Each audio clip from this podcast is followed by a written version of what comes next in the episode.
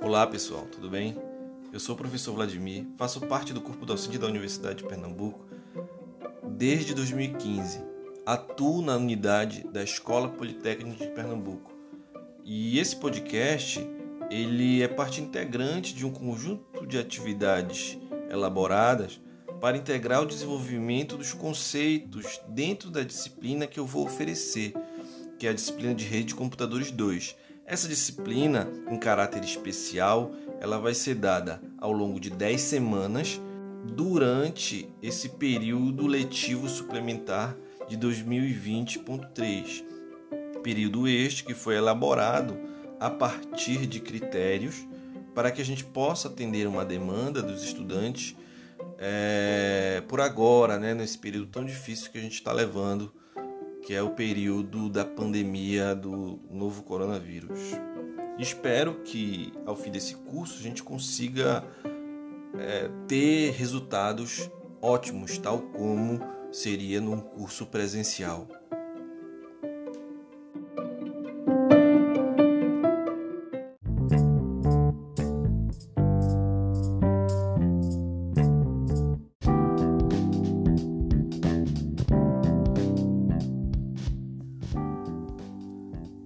Bom, agora nosso foco é responder o que é internet. Bom, nesse, nesse ponto a gente pode começar a trabalhar e, e pode começar a visualizar primeiro uma definição que eu gosto muito de, de empregar e, e, quando eu dava sistemas telefônicos eu gostava de mostrar ela também, que é subdividir os sistemas de telecomunicações. Então, esses sistemas de telecomunicações, ele pode se separar em, digamos, três ou quatro grandes áreas, né? São os sistemas de transdução, são eles que vão fazer a conversão de um tipo de energia para outro tipo de energia. Então, por exemplo, né, a gente tem energia mecânica da minha fala, da fala, em sinais eletromagnéticos. Então, a gente está interessado, ou desculpa, em sinais elétricos. E, e os sistemas de telecomunicações estão interessados em fazer a transdução para sinais eletromagnéticos, né? sinais elétricos, magnéticos ou óticos. Tá?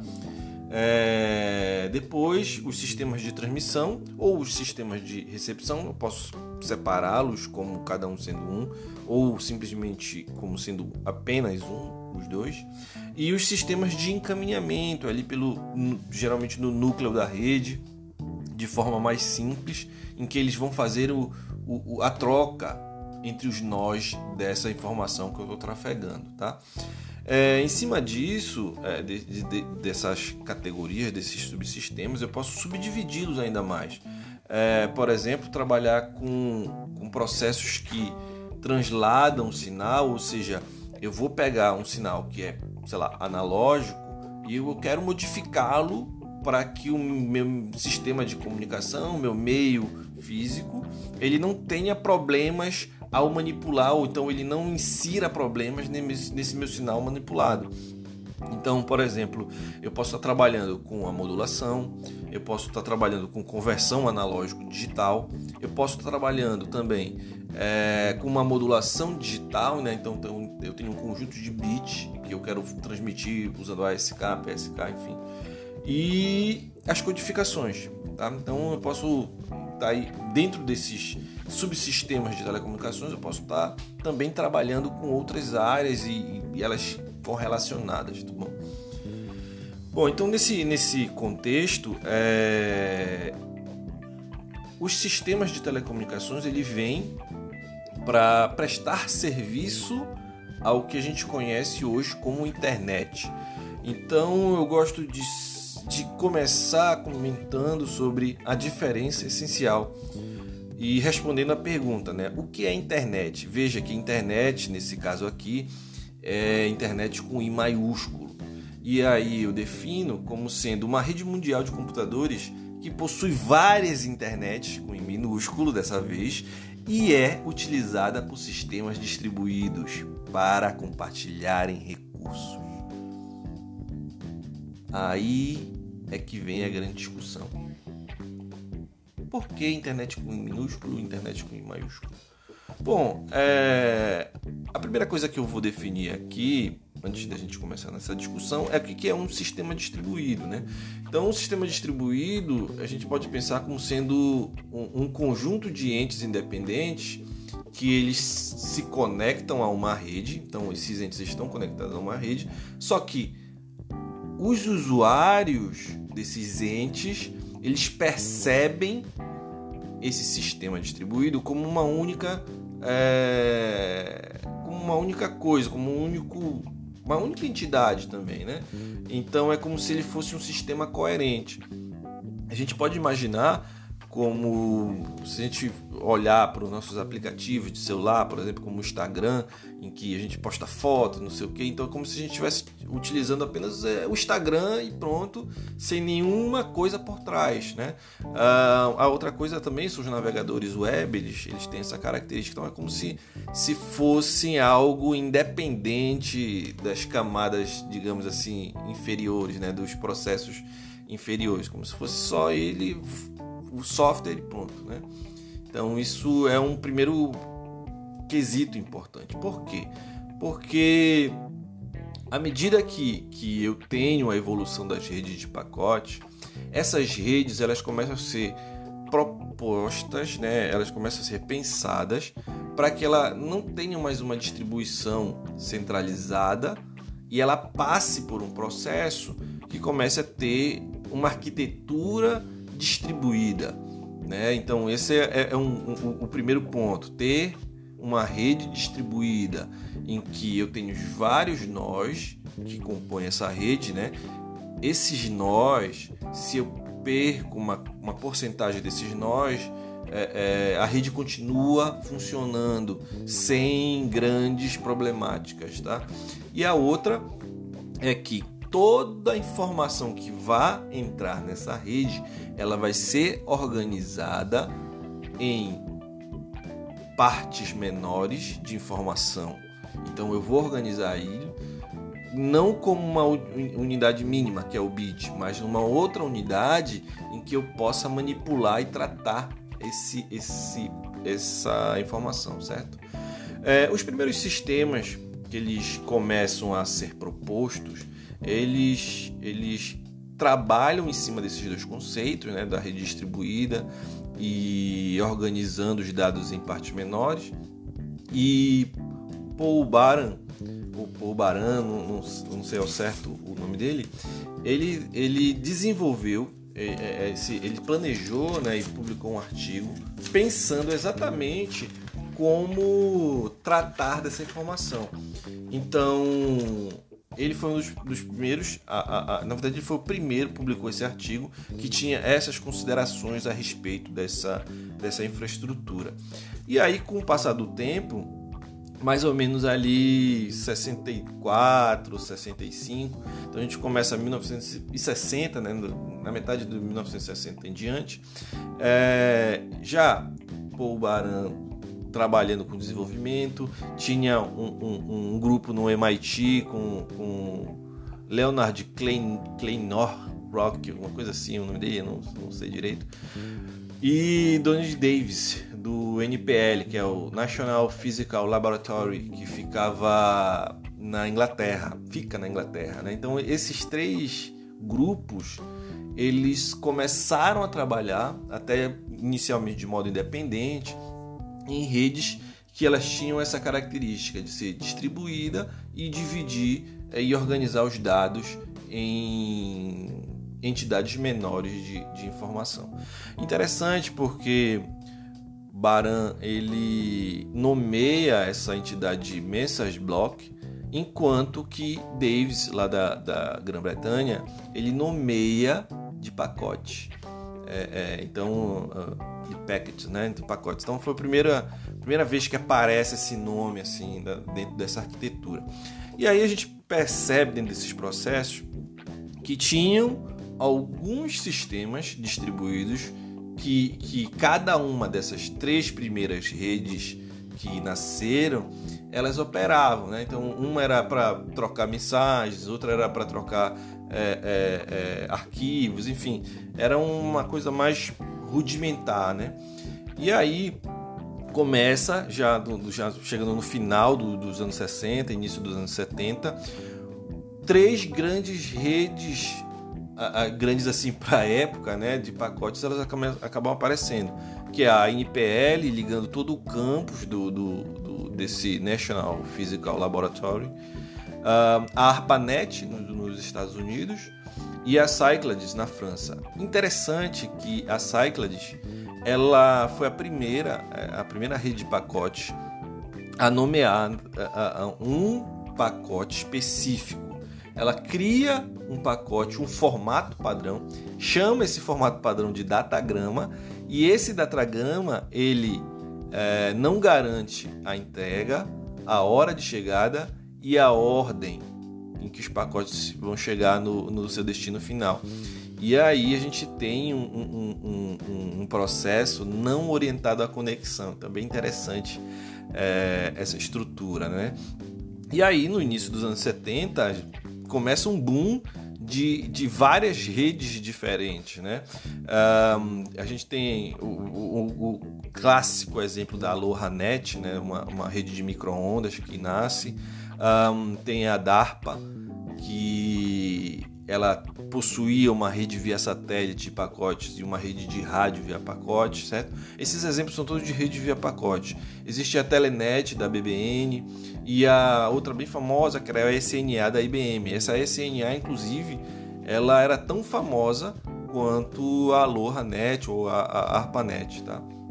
E aí, a partir desses, dessas várias redes diferentes, né?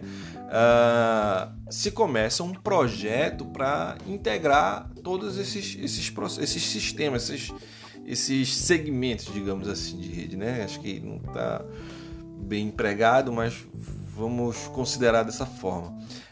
Um, e aí a ARPANET ela começa a, a, a, receber investimento né, estatal, investimento privado para desenvolver e melhorar a sua rede, porque existia também uma grande demanda para que outras redes começassem a utilizar e compartilhar sua infraestrutura, certo? Então, por exemplo, a LoRaNet começou a, a usar a ARPANET para ter um caminho para chegar até um, alguma parte dos Estados Unidos. Bom, então nesse, nesse meio tempo, é, houve uma necessidade muito grande de modificar o seu principal protocolo de comunicação, que era o NCP.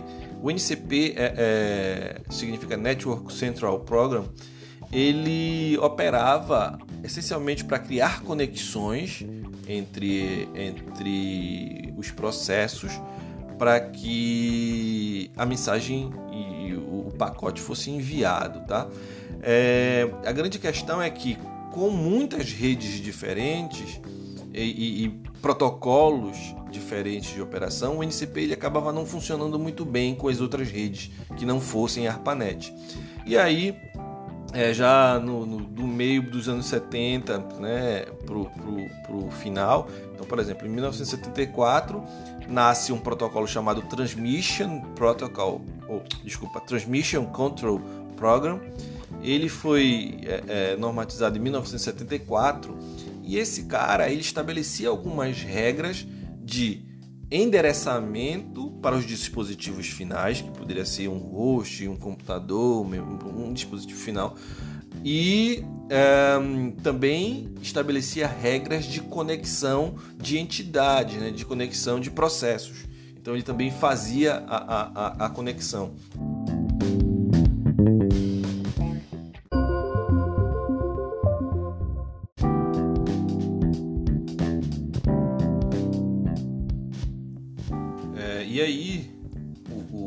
Houve-se a necessidade de se desmembrar esse Transmission Control Program em dois tipos diferentes né, de, de protocolos. O primeiro, que é o Transmission Control Protocol, é, abreviado como TCP, e, e ele é o embrião do nosso TCP moderno e o Internet Protocol, que é o IP. Então, um trabalhava especificamente com desenvolvimento é, de, de, de conexões e de processos de organização dos dados para entrar na, na minha rede.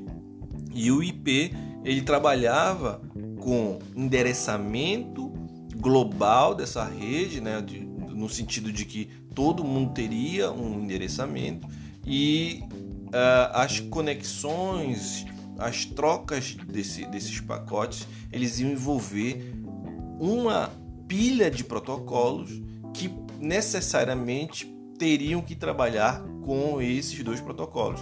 Então aí nasce a, a famosa pilha de protocolos TCP/IP, tá? Então a pergunta inicial, né, que é o que é a internet, e aí é, comentando sobre que ela é um, um conjunto de várias internet com I minúsculo, então é nesse, é nesse, sentido, né? Então eu tenho várias internets com I minúsculo que se conectam através dessa pilha de protocolos TCP/IP, né? O IP foi fundamental para isso e compartilham é, é, os seus sistemas distribuídos a partir dos recursos comuns da rede. Então isso isso foi a, a, a mais ou menos a origem aí da, da internet.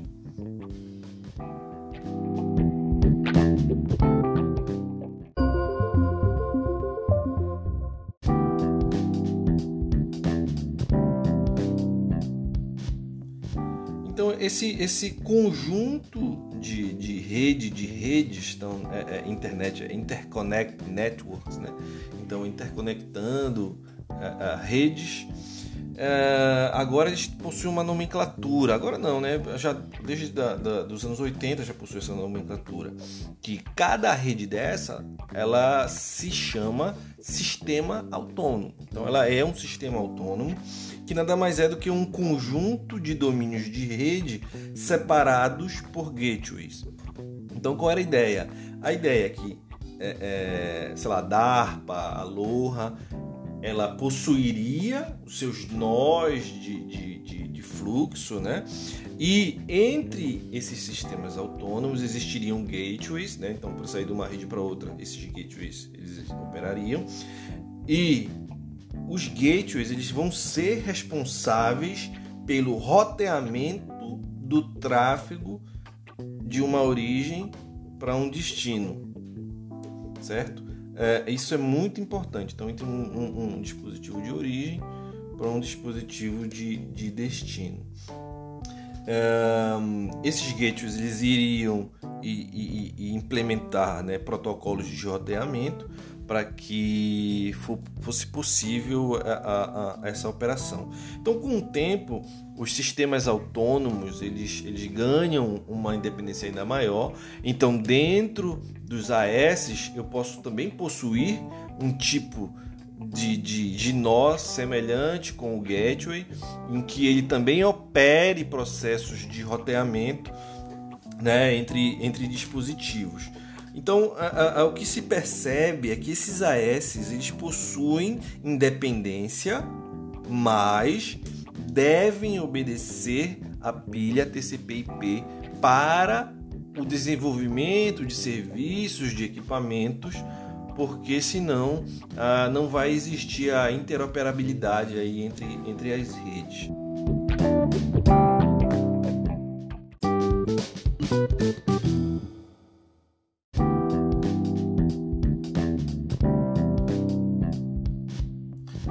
Para fazer essa troca de tráfego entre AS diferentes ou até mesmo dentro do próprio AS, né, que acabou crescendo e, e tendo seus próprios domínios, seus próprios segmentos, é, existiam protocolos facilitadores dentro desse processo.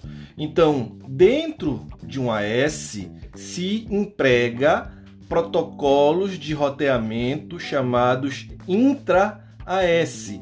Os intra-AS é, eles possuem algum tipo de independência em que AS diferentes podem implementar protocolos de roteamento intra-AS diferente. Então, por exemplo, os comuns hoje é, é, de protocolos intra-S, a gente tem o RIP, o OSPF, o RGP, o ISIS. Então, AS diferentes podem implementar regras, inclusive, de, de desses protocolos diferentes, isso para dentro. Agora, se um AS quer se comunicar com outro AS, que isso é muito, é, é, isso acontece, né, é, é na internet, aí se implementa protocolos de roteamento inter-AS.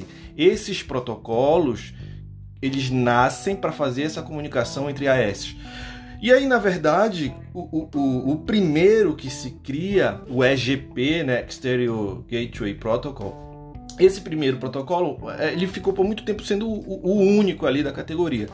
E aí, quando ele foi atualizado, hoje a gente usa o BGP, continuou-se implementando apenas um protocolo de roteamento inter-AS, então não, não foi modificado essa estrutura. Perceba que o núcleo ali da, da rede ele é ele tem que ser simples. Esse processo de encaminhamento de roteamento especificamente né ele precisa ser simples para que não gere por exemplo atrasos na minha rede então a gente fala que o núcleo da rede o núcleo que vai trabalhar com esse encaminhamento ele, ele precisa ser relativamente simples para o processo de encaminhamento e, e, e, comutação, que nesse caso específico é roteamento, ele não cause um impacto substancial no, nessa, nessa troca é, de, de pacotes, tá?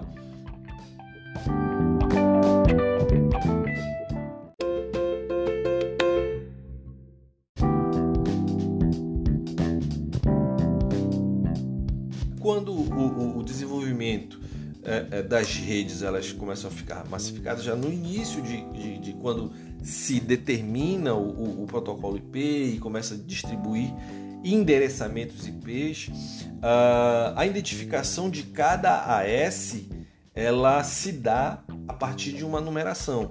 Essa numeração ela é chamada de ASN ou AS number ou então ou, ou, como se chama hoje, né, é o ASN, certo? É muito comum se associar hoje né, a, a, a esses a provedores. Então, o que, que se, se fala? Que necessariamente, necessariamente, é, todo ASN é de um provedor. Mas nem todo provedor ele, ele possui um, um ASN, né? Então é, é, importante citar. Então existem alguns provedores que contratam o serviço de outros provedores e aí esses outros provedores fornecem uma numeração de, de, de, de, de endereçamento IP, mas não lhe dá uma identificação de ASN, certo? Então a gente começa a perceber o seguinte: é, existem três classes de provedores e essas três classes de provedores necessariamente têm que possuir um ASN. São os provedores de acesso, então eles fornecem acesso a essa grande rede de computadores, à internet, né, para os usuários comuns. Existem os provedores de serviço, então aqueles provedores que fornecem algum tipo de, de serviço para os clientes, é, de streaming, serviço de, de, de, de, armazenamento em nuvem, algum tipo de serviço como esse. E existem os provedores de trânsito, tá? Por quê? Porque assim como, como os usuários, a gente é, é, precisa de um provedor para acessar a internet, esses provedores precisam também de provedores para acessar os provedores de serviço. E, e, e, isso é muito comum. Então a gente tem três classes diferentes aí de, de provedores.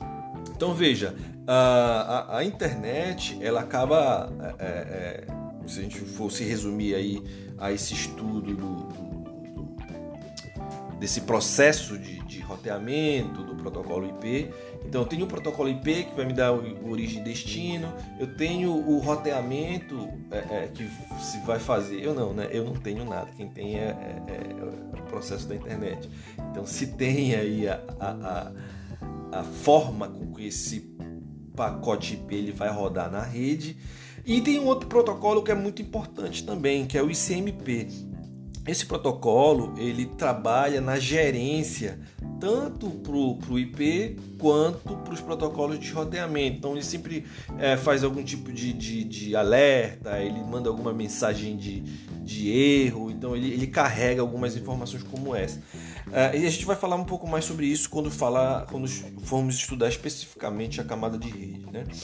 Bom, falando de camadas, começa a perceber que se estabelece muito bem as regras do que cada coisa está fazendo. Então, por exemplo, o TCP ele tem a sua função de é, criar a conexão, ele tem a sua função de montar é, o fluxo de, de, de informação adequado dentro desse dispositivo. Então perceba que nesse, nesse, nesse processo o IP ele está identificando os dispositivos finais, mas ele não sabe qual é a aplicação que eu tenho que entregar. Quem sabe é o protocolo TCP. Então é o TCP que vai fazer esse apanhado. Então ele, ele tem esse, esse, esse conhecimento a partir de socket, né? É, que a gente também vai, vai conversar um pouco sobre isso, e faz essa associação através de portas entre o endereçamento IP e a aplicação que está que tá rodando. É muito importante a gente perceber que isso faz com que o, o, o, o TCP/IP ou então o DP, que também é outro protocolo que a gente vai ver, ele conhece a aplicação. Então a gente diz que ele é fim a fim. Já o, o IP, é, é, dentro do processo de roteamento, é máquinas. Então eu tenho os dispositivos finais, eu não sei qual é, é, é a aplicação que está rodando. Então eu tenho origem e destino, e não é fim a fim, certo?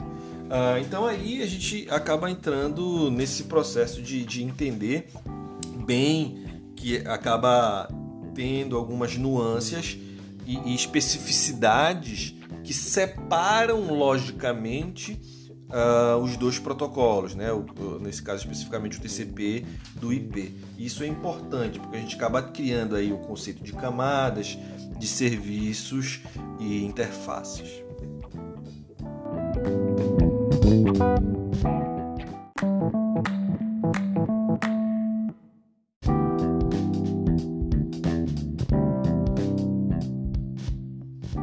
Nesse contexto de separação lógica dos protocolos, a gente começa a pensar sobre a arquitetura de uma rede específica uh, e suas funções e como elas são realizadas. Então, por exemplo, quando a gente pensa num, num, numa arquitetura em que eu tenho esses protocolos bem especificados e que eles, de alguma forma, não, não eles trabalham de modo independente, a gente acaba implementando uma arquitetura modular então, é, exatamente são aquelas em que as diversas funções podem ser decompostas em módulos, e os módulos podem ser estruturados em camadas hierárquicas, em que uma camada realiza um conjunto de funções e oferece um serviço à camada uh, superior ou inferior, né? E isso possibilita a independência entre as camadas. Então a gente começa a perceber uh, e, e, criar né, as, algumas vantagens para esse tipo de estrutura. A, uma bem importante é, é a redução da complexidade do desenvolvimento de cada camada. É, o desenvolvimento independente, né, são os de desenvolvimentos modulares ali da, da, camada, uma maior flexibilidade e simplicidade de implantação e implementação é, desses sistemas, é, desculpa, dessas camadas, é, incorporação de novas tecnologias é, é, que operam nessas camadas e adoção, no fim de tudo isso, né, adoção de normas. Lembra que a gente precisa é, implementar serviços, protocolos, interfaces que mantenham a interoperabilidade dos equipamentos, das tecnologias é, em redes de computadores, tá? Então esses sistemas modulares eles acabam trocando mensagem entre si. Então podem trabalhar com efetuação de controle de erro, com sincronização de processo, é, com formato de pacote diferenciado, né? Então é, é, é, é necessário ter algum tipo de regra para definir uma determinada situação e quais procedimentos seguir para dar continuidade à troca de mensagens.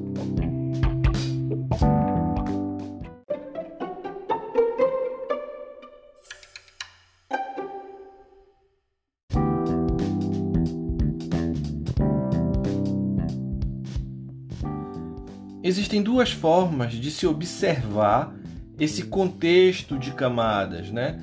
Uh, camadas, serviços, interfaces. O primeiro contexto que a gente pode observar é criar modelos de referência. Então, o modelo ele vai especificar a função da camada, a função das interfaces entre camada e os serviços de cada camada, sem especificar o protocolo de dentro dessa camada, certo? Só especifica o serviço e tudo mais. Agora, existe uma outra visão. A outra visão é especificar o protocolo. Então, o, o meu modelo de referência ele pode estar tá especificado a partir de cada protocolo que exista na camada. Olha, essa camada é esse protocolo, aquela camada é aquele protocolo. Então, são duas visões distintas de fazer essa abordagem. Estou dizendo isso porque muitas vezes se fala de pilha, outras vezes se fala de modelo de referência. Então, a partir dessa, dessa ideia, a, a, a gente começa a pensar que ao longo do processo histórico, o que vem primeiro é a pilha de protocolos TCP/IP, que alguns livros falam de modelo TCP/IP. Por que pilha de protocolo? Porque quando ele foi padronizado, ele foi padronizado baseado em protocolo. Então é TCP/IP por quê? Porque é o TCP ali na camada de transporte e o IP na camada de rede, né? Não apenas esses, mas eles a, a, essa pilha de protocolos TCP/IP ela especifica o tipo de protocolo que vai existir em cada camada, tá? Já o modelo de referência que o, o, que a gente estuda é o modelo OSI, que aparece depois. Ele é um modelo muito empregado para especificar bem cada camada, destrinchou várias camadas e, e, ele vem com as sete camadas: camada física, camada de enlace, camada de rede, camada de transporte, de apresentação e de aplicação. Né? Então a gente já vê historicamente que a camada de sessão, apresentação e aplicação no modelo de referência OSI ele se equivale ao modelo, ao, a pilha, né, a camada de aplicação da pilha TCP/IP, é, mas para que a gente comece a abordar de forma mais mais interessante, se emprega comumente o modelo de cinco camadas. Então esse modelo de cinco camadas ele traz ah, os conceitos que cada camada vai fazer, que cada é, é, serviço vai fazer, que cada interface vai fazer. Então ele traz essa proposta conceitual das camadas e também associa a pilha de protocolos. Então fala que olha na camada de rede tem o IP. Na camada de transporte é o TCP. Então, quando a gente trabalha com um modelo de cinco camadas e um modelo de cinco camadas da internet, muitas vezes se fala de modelo da internet também, ele é um modelo que especifica o IP na camada de rede e o TCP na camada de transporte. Então, é, é, esse, essa é uma justificativa da implementação do modelo de cinco camadas.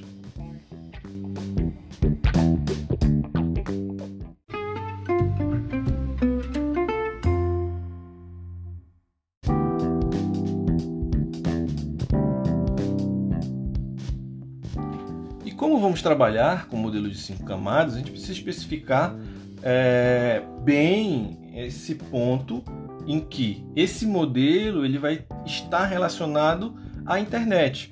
Então, a gente vai trabalhar com protocolos que são implementados na internet ou que são comumente implementados na internet. Né? Então, isso é, isso é muito importante. Então, a, a primeira coisa que a gente traz do, do modelo OSI é que cada camada dessa tem o seu PDU específico, tá? Então, por exemplo, no o PDU da, da camada física é o bit, o PDU da camada de lace é o frame, o PDU da camada de rede é datagrama, o PDU da camada de transporte, se implementar o TCP, é segmento. Se implementa o DP, é datagrama da camada de transporte.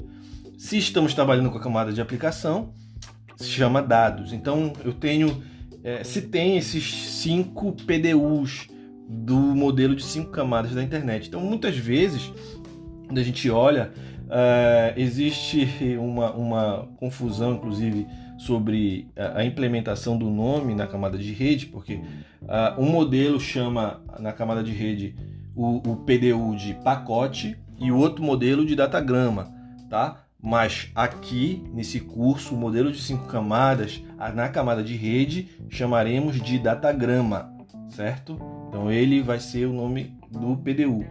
Pacote é toda essa informação. Qualquer camada, ela forma um pacote.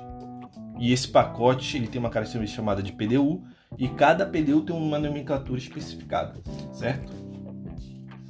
Então, é, é, dentro desse, desse procedimento, a gente começa a perceber como a, a evolução dessas camadas, essa, é, é, é do encaminhamento de cada PDU, ele acaba sendo importante para o pro processo de comunicação. Né? É, então, o, o, quando eu começo a evoluir dentro desse processo de, de encaminhamento, alguns tipos diferentes de elementos que fazem essa comutação, eles acabam surgindo. O primeiro deles foi o hub, que a gente pode pensar como um barramento, né, como uma tomada, por exemplo, em que se eu crio vários pontos de tomada ao longo de um condutor, é, todo mundo tem acesso à informação. Então o hub funcionava mais ou menos dessa forma, né? E aí causava muito muitas colisões dentro desse, desse hub. E aí os primeiros processos para evitarem é, é, esse tipo de colisão, eles começam a empregar uh, acesso múltiplo para conter esse, esse processo, né? Então, é, é, para controlar o acesso ao barramento do hub, é, é, é, a gente tem esse, esse, esse, essa implementação. Isso é muito interessante porque o hub ele acaba tendo um domínio de colisão total, né? Além de que qualquer pacote que é enviado para dentro da rede, ele vai ser distribuído para todos os nós. Então eu tenho um, um, domínio de broadcast ali todo na rede. Eu também tenho um domínio de colisão, porque se dois nós tentam enviar ao mesmo tempo o pacote, é, esse pacote ele pode é, é, se chocar. E para o hub, o que está sendo transmitido ali é bit, então é, ele é considerado um elemento de camada física. Quando se vem solucionar esse, esse problema, é, o primeiro elemento que nasce é, são as bridges. Então a bridge ela divide em segmento ali a rede, só que é, é, imagina uma bridge com duas portas, né? então é, é, entre essas duas portas, o que se acontecia? Agora eu formo um pacote especial, que é um pacote de camada 2. Esse pacote ele tem um endereço físico de origem e de destino. Então, entre uma porta da bridge e a outra, eu tenho essa divisão de segmentos. E, e aí a bridge faz a leitura desse, desse frame, né? Que ele é camada 2, é, esse pacote acaba se chamando frame. E aí a, a, eu acabo segmentando a rede em dois domínios de colisão. Porém, veja bem, quando eu mando pela primeira vez esse pacote, tanto no segmento 1 de domínio de colisão, que é na porta 1 desse, desse, dessa bridge, todo mundo vai receber essa informação, quanto na porta 2, quando eu envio para lá esse, esse pacote, esse frame, todos os, os componentes dessa, desse segundo segmento vão receber esse pacote. Por que isso? Porque ela não sabe qual é o destino final ainda, não está na tabela dela, não está na tabela dessa bridge. Então esse pacote ele vai percorrer todo esse domínio de broadcast, ou seja, essa bridge específica com duas interfaces, ela tem dois domínios de colisão, porém ela tem um domínio de broadcast apenas, certo? É, e aí, é, com o tempo, as bridges foram sendo melhoradas e desenvolvidas, e aí nasce o switch. Então, um switch tradicional, vou chamar assim, é cada interface de um switch é um domínio de colisão, tá? Então, sempre que um frame entra no, na interface do switch, o switch lê.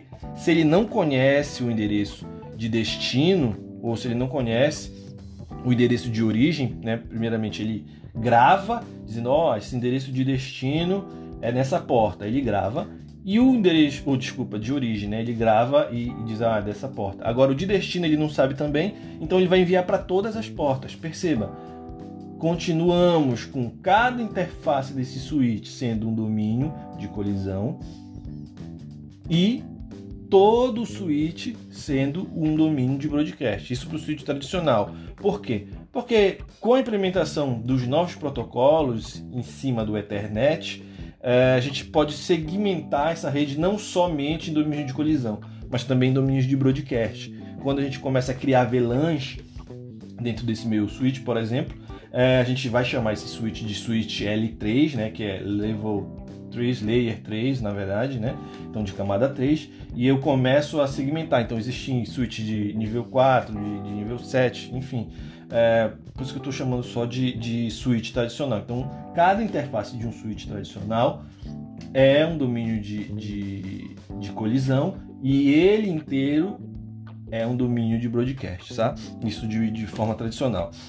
E aí, uh, ah, para fazer, como eu já, já comentei anteriormente, uh, o, o tráfego de host to host, né, de dispositivo final para dispositivo final, quem faz isso é o roteador. Então, o roteador ele vai trabalhar com esse pacote que, que, que é o datagrama e ele vai, sempre que chega numa interface de um roteador, esse pacote, ele vai chegar uh, e vai ser desencapsulado. Então, é, é, ele chega e eu vou fazer a leitura dele até chegar na, na, camada de rede, até ler o datagrama de origem e destino, né?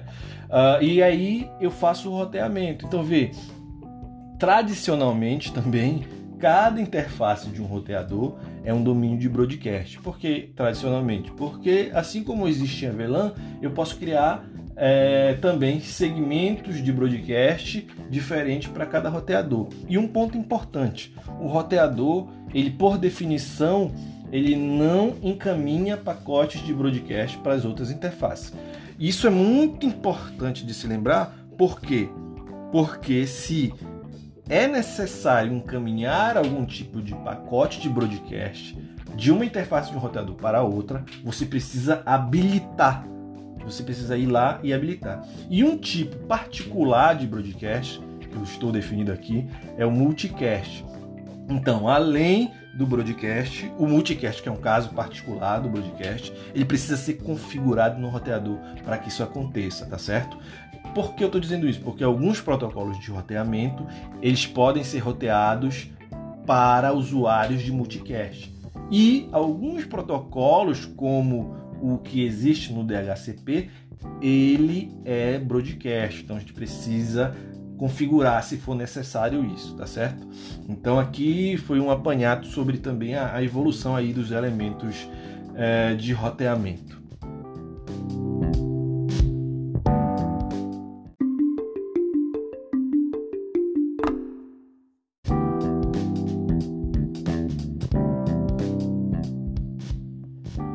dentro de todos esses critérios de é, padronização, de desenvolvimento independente, dentro de protocolos padronizados, interfaces para tra trabalhar com interoperabilidade, é, a gente chega a uma grande pergunta, né?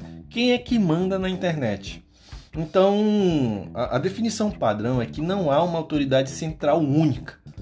A internet ela é uma construção coletiva então existem muitos recursos técnicos que necessitam de um certo grau de organização, porém esse grau de organização de como um protocolo vai funcionar, como vai ser as interfaces, como vai ser o formato do quadro, isso é feito a partir de uma construção com a sociedade civil, com as organizações privadas, com os governos. Então, é, existe toda uma participação aí em cima disso. Uh, e aí se pode dividir em três grandes áreas assim. Uh, primeiro são os padrões tecnológicos. Esses padrões eles devem ser abertos, então uh, para que tenha uma interoperabilidade dentro desses serviços. e protocolos e interfaces. A segunda coisa é sobre a distribuição de endereços, como é que é feita essa distribuição de endereçamentos IP dentro do meu da internet e por fim a gestão de domínios, como é que é, que é feita a gestão do .br, .com, .org, enfim, como é que é, que é feito dentro desses processos. Então, existem algumas algumas características, algumas empresas alguns grupos de trabalho, alguns institutos que trabalham com isso. Uh, o primeiro é o IETF. Então, o IETF ele, ele é uma, um grande grupo de trabalho aí para estabelecer e discutir é, é, a internet. E a partir desse processo do IETF se criam RFCs. RFCs são documentos que trazem as formas padronizadas de certos protocolos. Não é o IETF que padroniza, não é o IETF que padroniza, que cria essas RFCs. A RFC pode ser criada por qualquer pessoa, por qualquer entidade, tá? Agora precisa passar pela discussão dentro do IETF, certo? Então esse é um ponto importante. Então aí na, existem vários RFC do, do IP, RFC do TCP, enfim, vários, vários documentos sobre isso. Uh, o outro bem famoso é o W3C, que é uma discussão também como acontece no IETF, só que aí para serviços web. Então as discussões de como a web vai se comportar, como é os, como vão ser os protocolos web e tudo mais é, padronizada a partir da discussão dentro do W3C. Uh, sobre distribuição de gerenciamento, quem trabalha com isso é o IANA, tá? Então o IANA é o grande, grande distribuidor, digamos assim, de, de endereços, é, a partir do RIR, e o RIR ele é representado por alguns, na verdade é subdividido em algumas regiões. A gente está contemplada dentro do LACNIC, tá? E o LACNIC, ele atribui, né? Existem algumas outras é, associações que representam o LACNIC, como o NICBR, que o NICBR ele é o braço executor dali da, do, do, C, do CGI, que é um grupo nacional, né, que propõe regras sobre a internet e faz as suas discussões, e o NICBR vai lá e, e executa esse, esse parâmetro. Tá? E por fim, a gestão de domínio. A gestão de domínio fica responsável para que tenha esse, esse processo todo o ICANN. Então, o ICANN ele trabalha com esses servidores raiz para fazer a distribuição dos domínios e a organização dos domínios e também dos domínios genéricos, tá? Então é, é, ele trabalha com esses dois, dois tipos, né? Então, por exemplo, o .br ele é gerenciado também pelo ICANN, só que para que a gente faça uma solicitação do .br é necessário solicitar ao NICBR, certo? Então, como o NICBR ele, ele é, tem essa representatividade junto a esses órgãos superiores, uh, a gente pode solicitar diretamente a eles. Então é, é, é, é bem interessante essa, essa gestão. Uh, um outro grupo que, que ele é ligado à Organização das Nações Unidas, que é o IGF, ele não toma nenhuma decisão, nem, nem, nem nada, não tem nenhum braço executor, apenas de discussão a respeito da, da internet. Daí aqui no Brasil, reforçando, a gente tem o, CGI, que é o Comitê Gestor da Internet, então ele passa pelas proposições, pelas discussões e tudo mais. E o NICBR, ele trabalha com a execução de todos esses procedimentos, tá?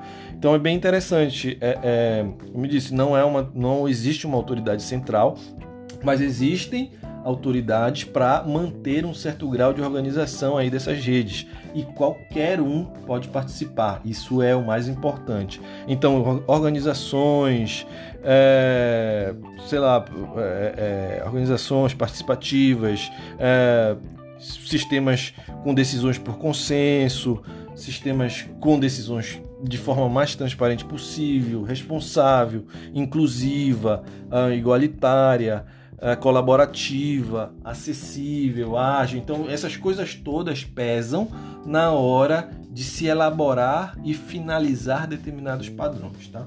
Então, é, é, essa, isso é muito importante da gente trabalhar e perceber, certo?